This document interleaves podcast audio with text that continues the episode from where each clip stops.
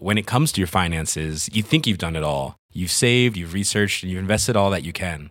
Now it's time to take those investments to the next level by using the brand behind every great investor, Yahoo Finance. As America's number one finance destination, Yahoo Finance has everything you need, whether you're a seasoned trader or just dipping your toes into the market. Join the millions of investors who trust Yahoo Finance to guide them on their financial journey. For comprehensive financial news and analysis, visit yahoofinance.com, the number one financial destination, yahoofinance.com.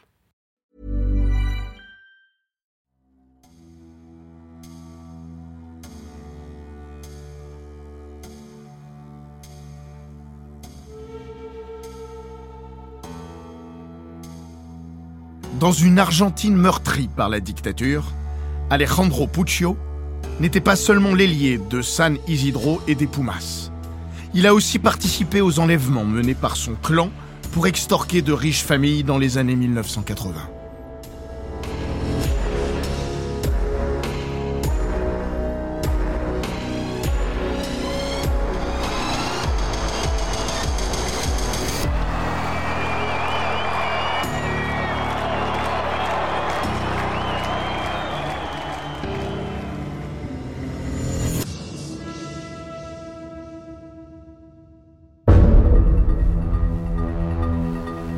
Bienvenue dans Les Grands Récits, le podcast d'Eurosport qui vous plonge dans la folle histoire du sport, entre pages de légendes, souvenirs enfouis et histoires méconnues. Dans l'épisode d'aujourd'hui, nous allons vous présenter le joueur de rugby Alejandro Puccio, ainsi que sa famille à l'histoire sombre et meurtrière. Chers auditeurs et auditrices, découvrez dorénavant les aventures de vos athlètes préférés en librairie. En effet, le livre Les Grands Récits est paru aux éditions Amphora. Il est écrit par les journalistes Laurent Vergne et Maxime Dupuis. Alors rendez-vous au plus vite chez votre libraire le plus proche.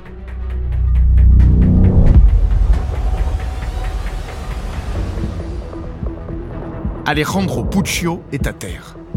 Et le peu de conscience qu'il anime encore aimerait certainement s'enfoncer toujours plus bas. À 27 ans, l'élégant rugbyman du club Atlético San Isidro, dans la banlieue de Buenos Aires, a le corps tuméfié, plié dans une position aberrante. Un filet de sang glisse de sa bouche, en accord avec son nez explosé et son âme déchirée. L'ailier flamboyant est habitué à prendre de bonnes charges. Sur le terrain, il n'hésite pas à chercher le contact, parfois à l'excès au regard de ses qualités de vitesse et d'agilité. Sa crinière brune a même brillé sous le maillot des Pumas argentins. Mais cette fois, ce n'est pas un solide gaillard qui lui a imposé l'arrêt buffet le plus brutal de sa vie. Ce 8 novembre 1985, son opposant est la justice de son pays. Et elle a gagné une partie d'une violence extrême. Le gazon moite n'a pas amorti la chute. Puccio gît dans l'enceinte du palais de justice de Buenos Aires. Il est 10h37 du matin. Il était appelé à témoigner dans une affaire qui lui vaut la prison à perpétuité. Pour sa participation aux enlèvements, séquestrations, extorsions et meurtres menés par sa famille, son clan, le clan. Menotté les mains devant lui, Alex s'est défait du policier qui le retenait. On a esquivé un autre et a couru jusqu'à la balustrade pour se jeter dans le vide, depuis le cinquième étage du tribunal. Une dizaine de mètres plus bas, il s'est écrasé sur le toit d'un kiosque installé au milieu de la salle des pas perdus. Une large tache de sang marque l'impact, dont le bruit assourdissant a fait craindre aux passants un attentat. Puccio n'a pas lâché un mot pendant sa chute, après plusieurs mois passés à clamer son innocence. Son corps est secoué de convulsions. Le condamné s'étouffe dans son sang. La stupeur laisse place au tumulte. Les proches de l'enfant prodige crient. Un policier appelle. Un médecin On apporte une échelle pour rejoindre Puccio, dont le corps est enveloppé dans un drap blanc. Direction l'hôpital Fernandez. Le flamboyant ailier des Pumas a fait long feu. Sa flamme s'est éteinte, sa superbe envolée. Il est désormais l'incarnation sombre et sordide d'un pays abîmé par la dictature. Rugby, séduction et violence. Alejandro Puccio est une image brute de l'Argentine. Depuis que son arrière-grand-père sicilien a traversé l'Atlantique, l'histoire de sa famille est intimement liée au tourment du pays. Six coups d'État ont réussi au XXe siècle, d'autres ont échoué, et les crises politiques et économiques ont continué de surgir ces dernières décennies. Archimedes Puccio et ses crimes sont des enfants de la dictature, du Processo de Reorganizazione Nazionale. Le nom élégant dont s'est affublé le régime installé par le coup d'État du 24 mars 1976 contre Isabelle Perron. Jeune diplomate au sortir de la Seconde Guerre mondiale, affidé de l'extrême droite la plus féroce, il œuvre pour la junte au sein des services secrets, une mafia au cœur de l'État. Ses enfants recevront en héritage la violence et les drames de cette période sombre, que le film El Clan dépeint en 2015 comme la dictature la plus monstrueuse de l'histoire de l'Argentine. Une formule lourde de sens dans un pays qui a connu la terriblement bien nommée décennie infâme et la mensongère révolution libératrice. Entre 1976 et 1983, qui voit la chute de la junte, on compte des milliers de meurtres, de disparitions, d'enlèvements d'enfants, de déplacements de population. Archimédès a fait carrière dans les ombres de la dictature, dont il épouse le national-catholicisme, une croisade anticommuniste soutenue par l'Église et les États-Unis. Avec sa femme, Epifania, ils ont eu cinq enfants, trois garçons et deux filles. Né en 1958, Alejandro est l'aîné. Adriana, de 11 ans sa cadette, la plus jeune. Entre eux, Silvia, Daniel et Guillermo grandissent également sous l'autorité funèbre d'Archimédès, à une quinzaine de kilomètres au nord de la capitale. Hassan Isidro, le père a la réputation d'un homme austère, élégant et discret. On salue ses galons de vice-consul, ex-secrétaire des sports pour la municipalité de Buenos Aires, comptable et propriétaire de la rôtisserie Los Naranjos. On le voit à la messe le dimanche, et plus régulièrement sur le trottoir devant chez lui, qu'il balaye frénétiquement. Archimédès disait Sans la participation de tous, on ne peut rien faire pour que San Isidro soit présentable. Le kiosquier voisin raconte Il a même repeint mon poteau électrique parce qu'il disait qu'il était moche. Il est le fou au balai, ou encore Bernardo, comme le compagnon muet de Zorro. L'homme au regard intense est insondable, mais ça ne fait pas de doute. Archimedes Puccio est un notable digne du plus grand respect. Et ses enfants sont charmants, à commencer par les Alejandro. Sa famille l'appelle Tsori, ses amis Huevo, et tous s'enthousiasment pour son talent éclatant à l'aile. Alex fait ses débuts en équipe première du Cassis à 19 ans. Il est un pur produit de l'Academia, institution du rugby argentin réputée pour son ancienneté, le développement de talents comme Puccio et le palmarès bâti depuis son stade au nom évocateur, la cathédrale. Les rivaux de San Isidro Club ont notamment vu passer Che Guevara dans leur rang. Puccio porte, lui, un maillot rayé de noir et de blanc. Il intègre rapidement les Pumas et remporte le Sudamérico 1979, championnat d'Amérique du Sud. Les archives de la Fédération argentine le créditent de 5 sélections. Numéro 14 dans le dos, il joue dans les installations du Stade français de Santiago du Chili et inscrit deux essais contre le Brésil et le Paraguay. Au début des années 1980, il participe également à une tournée informelle en Afrique du Sud. Le régime d'apartheid est au banc des nations, mais des fédérations sud-américaines s'associent pour une série de tests match. Les Springboks viennent s'imposer en Uruguay et au Chili. Les Jaguars prennent la leçon à Johannesburg, Durban ou Pretoria. Mais le 3 avril 1982, Puccio et ses compagnons de voyage signent leur seule victoire face aux Mighty Box dans l'enceinte du Freestyle Stadium de Bloemfontein, 12 à 21.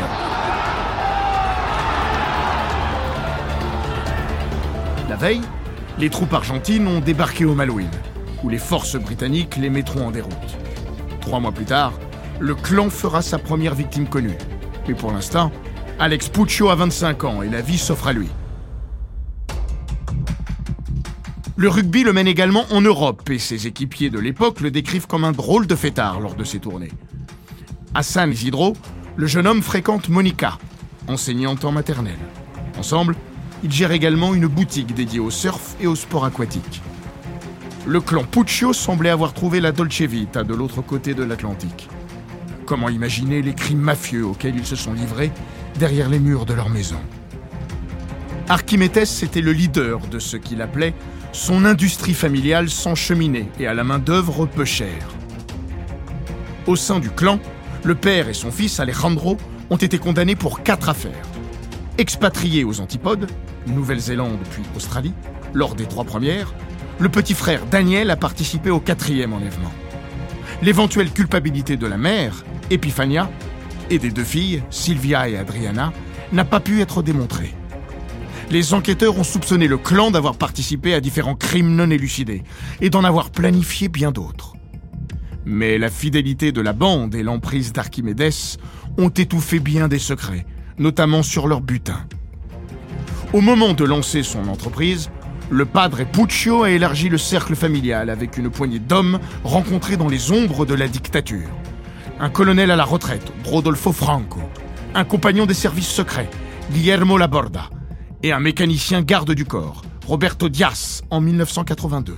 Leur première réunion criminelle, reconstituée par le journaliste Rodolfo Palacios, dans le livre El Clan Puccio, permet à Archimedes de poser le décor. Brutal.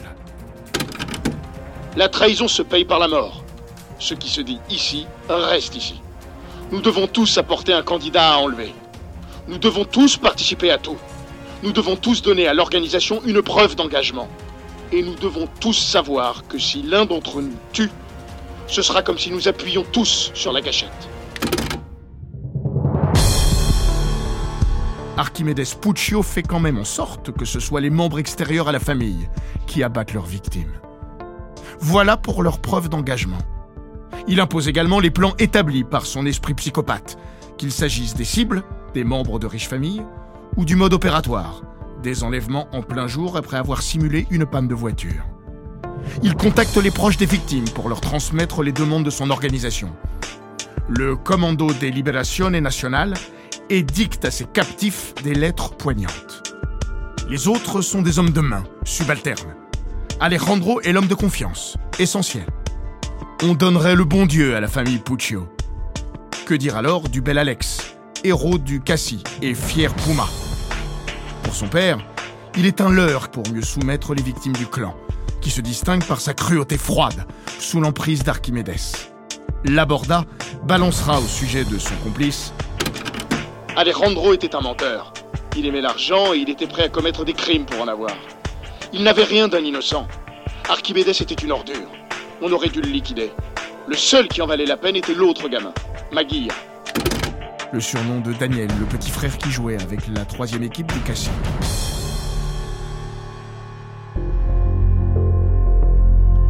La première victime établie du clan Puccio est Ricardo Manoukian. En ces temps troublés, le jeune homme de 24 ans était averti. Son oncle Gregorio, propriétaire de la chaîne de supermarchés Tanti, avait été rançonné lors d'un premier enlèvement avant d'être tué dans une seconde tentative quelques mois plus tard. Mais Ricky ne s'est pas méfié d'Alex, qu'il connaissait et qu'il l'a piégé le 22 juillet 1982. Pendant neuf jours, Manoukian a été séquestré dans la salle de bain des Puccio, au premier étage. Sa famille a payé une rançon de 500 000 dollars. Ses ravisseurs l'ont abattu de trois balles dans la tête. L'année suivante, au mois de mai, El Clan s'attaque à Eduardo Aulet, ingénieur industriel, supporter de Boca Junior. Edu a 25 ans et joue au rugby. Sa compagne, Rogelia Possi, qui partageait sa vie depuis 7 ans, interroge. Serait-il vivant s'il n'avait pas connu Alejandro? Les Aulet ont également été trahis par un proche de la famille. Ils ont payé 15 000 dollars pour libérer leur enfant. Les ravisseurs l'ont tué avec deux tirs.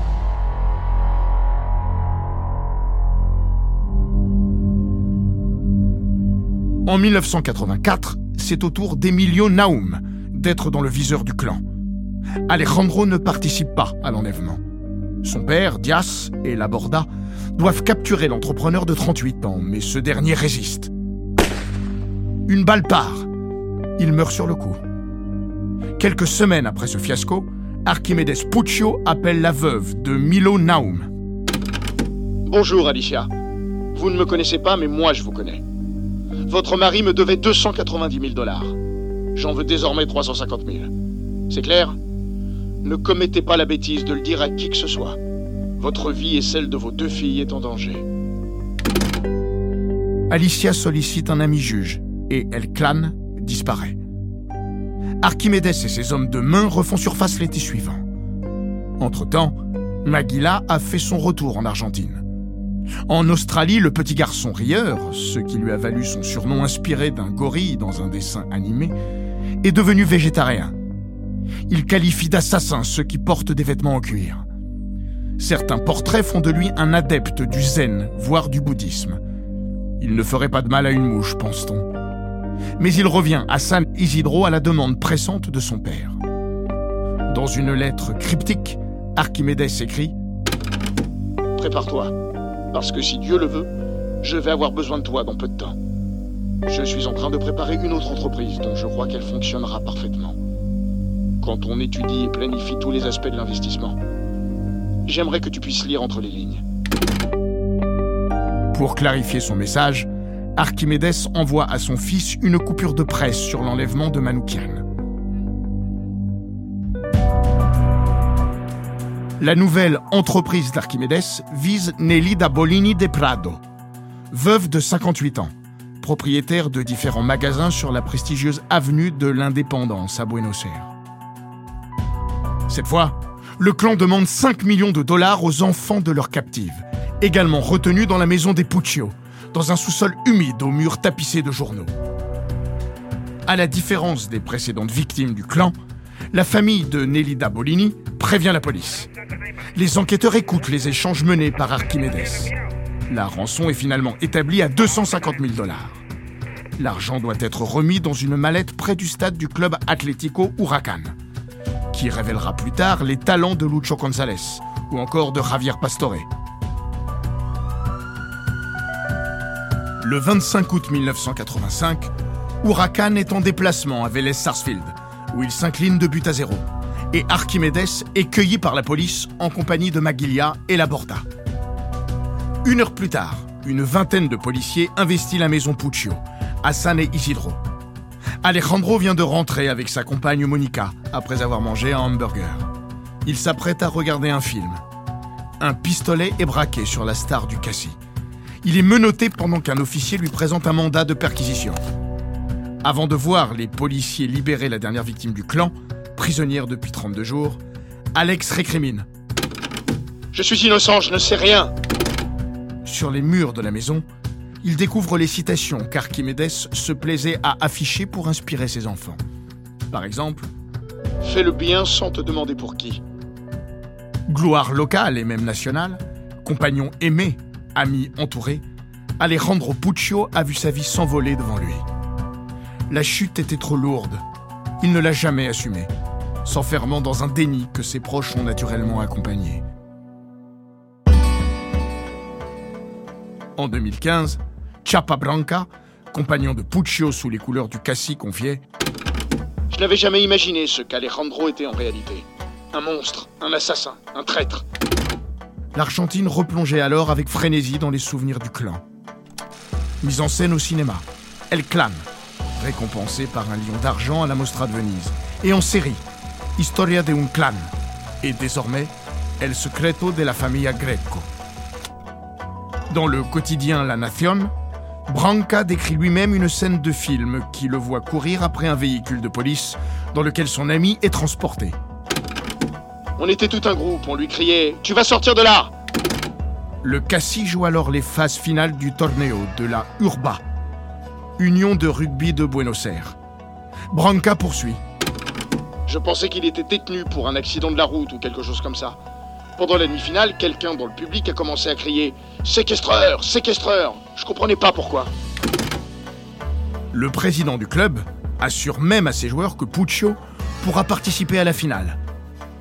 Il n'en est rien, mais le Cassis s'impose tout de même avant de remporter le Campeonato Sudamérico des Clubes de Rugby. Pendant ce temps, l'affaire Puccio explose. S'en suivra une disette de 10 ans pour le club le plus titré de la province de Buenos Aires. Persuadé de l'innocence de son ami, Branca se dispute avec une autre connaissance commune. Le solide deuxième ligne raconte Il m'a dit Je sais pas pourquoi tu le défends encore. Tu étais sur la liste. Je suis resté glacé. La liste, c'est une dizaine de noms écrits par Archimedes Puccio sur une note retrouvée par les enquêteurs. En tête de la liste figurait Ricardo Manoukian. On retrouvait ensuite les autres cibles du clan. Branca poursuit. Mon vieux avait beaucoup d'argent. C'est pas étonnant que nous soyons dans le viseur de ces kidnappeurs. Depuis ce jour, je ne me suis plus approché d'Alejandro. Je n'ai jamais récupéré de secours. Alejandro Puccio, à lui, survécu à sa tentative du suicide du 8 novembre 1985, au tribunal. Mais il en a gardé de lourdes séquelles jusqu'à sa mort en juin 2008. Selon son avocat, il bénéficiait d'une liberté conditionnelle depuis 8 mois, après 22 ans d'incarcération qui lui ont notamment permis d'étudier la psychologie. Souffrant de convulsions toute sa vie, il a été emporté par une infection généralisée, à 49 ans. Quelques semaines plus tard, Archimedes Puccio était libéré à son tour, après 23 ans et 8 mois en prison. Il s'est retiré dans la province de La Pampa, accueilli par des évangélistes bienveillants avec les criminels de la dictature. Lorsque le journaliste Rodolfo Palacios l'a rencontré sur ses nouvelles terres, Archimedes racontait avoir abusé d'une jeune fille de 14 ans et multipliait les provocations minables, avatar nostalgique d'un temps révolu. Chez le coiffeur, qui lui demande d'arrêter ses grossièretés, Archimedes fait de l'esbrouf. Tranquille, je suis inoffensif. Vous savez qui je suis? Non, je n'en ai pas idée. Vous ne devinez pas? Monsieur, je suis en train de travailler. Je suis Archimedes Puccio. Je vais vous demander de partir, monsieur, et de ne plus jamais revenir. Pour quelle raison? Je ne coupe pas les cheveux des assassins. Vous vous laissez avoir par la presse, monsieur. Ce ne sont que des mensonges.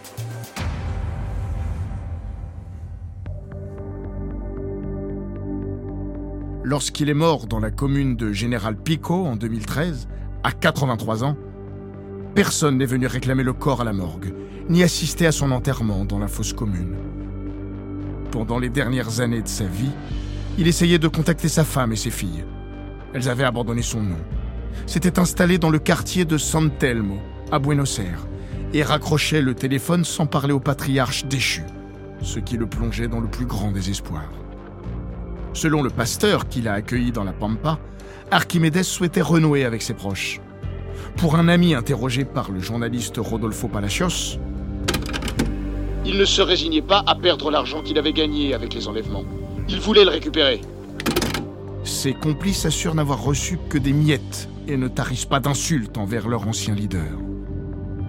La justice n'a jamais pu établir le rôle des femmes du foyer Puccio auprès des captifs, qui mangeaient le poulet au riz d'Epifania. Pour la juge d'instruction en charge de l'affaire, seule la petite de 14 ans, Adriana, était étrangère aux enlèvements. Elle insiste. Archimedes était un psychopathe, et les Puccio étaient une famille malade.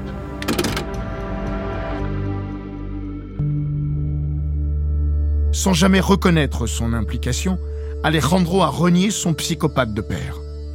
Avant sa première tentative de suicide, suivie par d'autres lors de sa détention, il écrivait à sa femme Monica Mon amour, je n'en peux plus de ce merdier et je ne veux plus être un punching ball pour des choses auxquelles je n'ai jamais participé.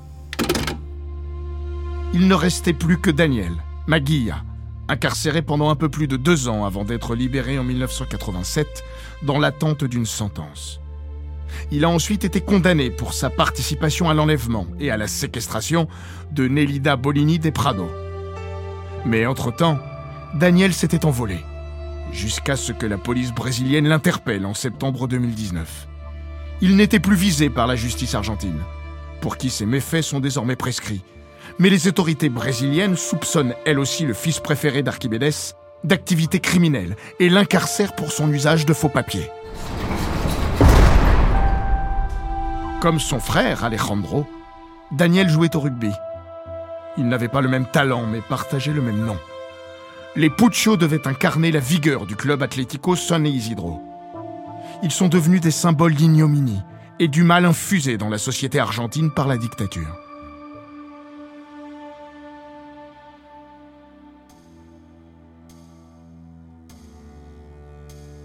Chapabranca explique dans le rugby, on apprend l'amour, l'éducation, la camaraderie. Mais on n'a jamais rien su des problèmes qu'Alejandro avait à la maison. S'il nous avait dit quelque chose, on lui aurait tendu la main. On l'aurait aidé à s'en sortir. Au lieu de ça, il nous a traînés dans la poussière. En plus d'un assassin, il était un traître. Je ne comprends pas ce qu'il a tiré du rugby.